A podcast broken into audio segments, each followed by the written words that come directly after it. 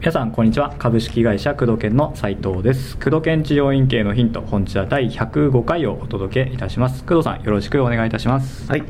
105回ですね。はい。はい。行きましょう。はい。では今回のご質問ですえー、工藤健さんこんにちは。関西で整体院をやっている K と申します、はい。えー最近インターネット上で、うん。えー至る所で治療院コンサルタント、えー名乗る人を、えー見かけますと、うん。で私の治療院でもコンサルをお願いしようと思っているんですけれども、うん。えーどのコンサルタントの方にお願いすればいいのか判断基準がわからない状況です、うん。うん。でもし自分に合ったコンサルタントを見つけるには、えーどういった判断基準を持って、えー見分ければいいかぜひ教えていただければと思い質問をいたしました。よろしくお願いいたしますと。いうご質問です、はい、まあ、インターネットを見てるとね、はい。やはりたくさんいらっしゃいますね。いますね。うん、別に、えー誰がいいとか悪いとかではなくて、はい。やっぱりその、まあ、このご質問をいただいた先生が何が必要なのかというところが大きいと思うんですよ。はい。例えば、えー集客が弱いうんっていうのにチーム作りが得意なコンサルタントを雇ってもいいわけで、はい。やっぱりコンサルタントっていうのは、うん。まあ一通り知識はありますけどやっぱり得意分野っていうのがあるわけで、はい。えーただやっぱり実績っていうのは、えー必ずありますので、うん。そのコンサルタントの方、えー僕でしたらばやっぱりダイレクトマーケティングを中心とする中でそれを治療に当てはめて仕組みとして治療院を見て、はい。えー繁盛する治療院モデルっていうものを構築し、うんえーそれに当てはめながら足りないところを補っていくっていううん。マーケティング的な発想が強いんですね、だから僕の考え方としては主義は、まあ、それほどもちろはい。ん直せるところは直しますけど、うん。主義よりもその見せ方だったり、うん。その問診だったりトークとか、えーその仕組みの部分を改善していこうという考え方が強い、まうん。あ、最近はコンサルはあんまりやらないですけどそういったコンサルタントなんですね、例えばうちで提携している田村先生とかは、はい。えーご自身でねいろいろ開業とか、まあ、その雇われ時代に開業を手伝っ携わってきてい。ろいろ開業したり、うん。開業にも強いですし、うんうんうんいや部員展開それは部員展開という形なので、うん。えー部員を作るっていうのが強いしチーム作りだったりそういった管理がのところがやっぱり強い、うんまあ、全体的に強いですけど、えーそういったところにやっぱり趣が置かれていると、うん。その他にもやはりインターネット見てると一人先生で、まあ、うまくいくとか、うん。一人先生で時短高単価を目指す先生とか、うん。そうじゃなくて100万円まず楽しく目指しましょうっていう先生もいれば、あのーアメリカ的な考え方ではい。やっていこうという人もいれば、うん。リラクゼーション的な考え方でうん。やっていこうという方もいらっしゃるので、うん。自分が、まあ、今回ご質問いただいた先生が自分が何が足りなくてもしくはどういう方向に積みたいのかっていうのをまず明確にするというのが大事なんです、うん。ただ売り上げ上げたいんじゃなくてどうやって売り上げ上げたいのか、うん。自分の主義はどういったものがえ自分に適しているのかとか、は思い入れもあると思うんですよ、うん。例えば業務効率ですね。セールスの効率とか売り上げを重視すると、はい。やはり僕らの出す店舗とかに至ってくるとまあ15分で、うん。うん最低でも4 5千円とか、うん。20分でやっぱり5000円くらいっていうのを一つの目安として、はい。分単が150円近い、うん。それ以上のものを目指していきますけどやっぱり誠実法によっては1時間どうしても必要と、それをぱり変えるっていうとやっぱりせっかくね学んできた主義だから変えたくないっていう先生もいらっしゃいますし、うん。そうすると単価を上げた方がいいのか、うん。施術時間短くした方がいいのかとか、いろいろあるのでそういったレパートリーですね、うん。あの幅っていうのは、まあ、うちのメルマガとかでいろいろ話しているので、うん。その中で自分がどうやっていきたいのかっていうことをおぼろげながらも、うん。まずはっきりさせなければいけないですよね、その中でコンサルタントを選んでいくっていうんですけど、でコンコンサルタントの質とか特徴と同時に、うん。コンサルタントが提供している商品サービスも違うので,、うんそうですね。こは例えば訪問でやってくれるコンサルタントもいますね、はい。うん。値段もまちまちです、逆に塾形式でやっている方もいらっしゃいますね、はい。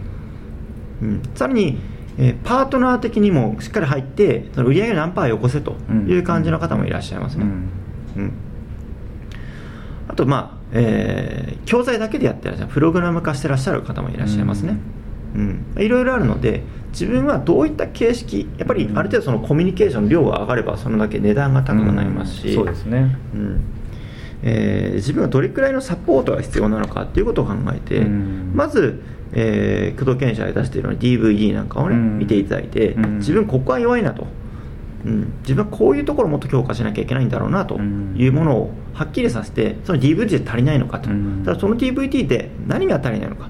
ただ DVD 教材には基本的にうまくいった先生のリソース、えー、と知識としては結はい構ほぼ詰まってるわけで、うん。それを、えー落とし込みたいと。やっぱり自分でカスタマイズできないっていうことであればそのカスタマイズしてもらうためには、うん。えー DVD はちょっと足りないからそうですねまあ、主義も同じですよね、主義もうん DVD 見ただけだと、やっぱり圧の書き方とか、うん。そのその主義を変えさせに、実際、自分がやってもらって、うん。その感覚とかね、そういうの同じなんですよね、経営もね、うん。そういった細かいところの調整とか必要なのであれば、やはり対面コンサルが一番ね、来てもらって、うん。自分の院の雰囲気雰囲気を見てもらって、アドバイスがいいんで、やっぱりそれやってくれる人っていうのは少ないので。うん。労力がすごいかかる割にコンサルタントから見るとやっぱりその収益性が悪いんですよね、うん。そうですよね。訪問したりとか最初かける時間を考えたら。うん。だとすると塾形式でうん。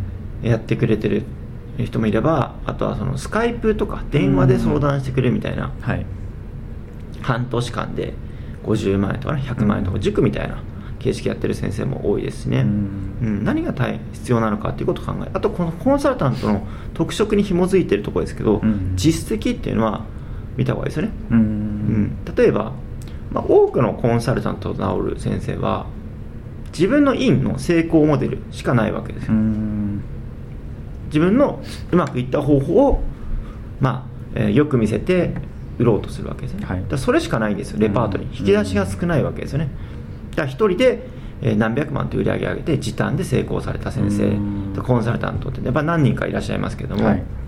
それはそのいや自分が成功したパターンしか知らないわけですよね、うん。そうすると今先ほど言った通りそのその先生それぞれ思いだったり、はい。育ってきた環境だったり、うん。立地条件も違えば違いますね。えーその治療に対する思いも違う違うし、その患者さん層も違うわけですね、はい。技術量も違うんで、うん。そこに、えーうまく当てはまるかどうかって考えたら、うん。当てはまらない可能性も結構あるわけですよ、そうするとその先生のやりたいと思ってそういった塾工学塾行ったけど、なんか自分に合わないとか。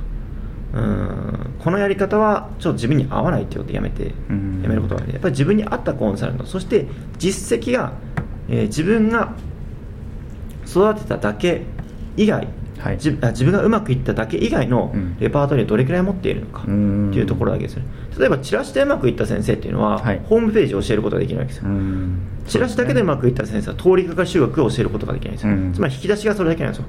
それだけでうまくいったから、はい。他は教えれないわけですうよ、ん。例えば工藤研社であればいろんな成功事例をいっぱい日本中の先生から教えてもらって、はい。それを店舗で実験して、うん。それをお伝えすることができたりするけど、はいえーやっぱりコンサルタントでそれぞれ偏りがあるわけですね、ううん。ちは主義を教えろって言われたらちょっとすぐにはできないっていうところがあるので、うん。その辺を考えて、まあ、自分が何が足りないのかということを考えて、うんまず選んでいただくと、うん。でいろんな情報を取るとはいいいいと思うんですよ。はい。メルマガとかね出してらっしゃる方はブログとか書いてる先生多いので最近はね、見てその情報が本当に正しいのか自分に合うのかどうかっていうのを吟味して、ん。そのメルマガのクオリティですよね、うんいっぱい出してますけどその中身がどうなのか、はい。ただ自分の日記のようなものを上げてる先生なのか、うん。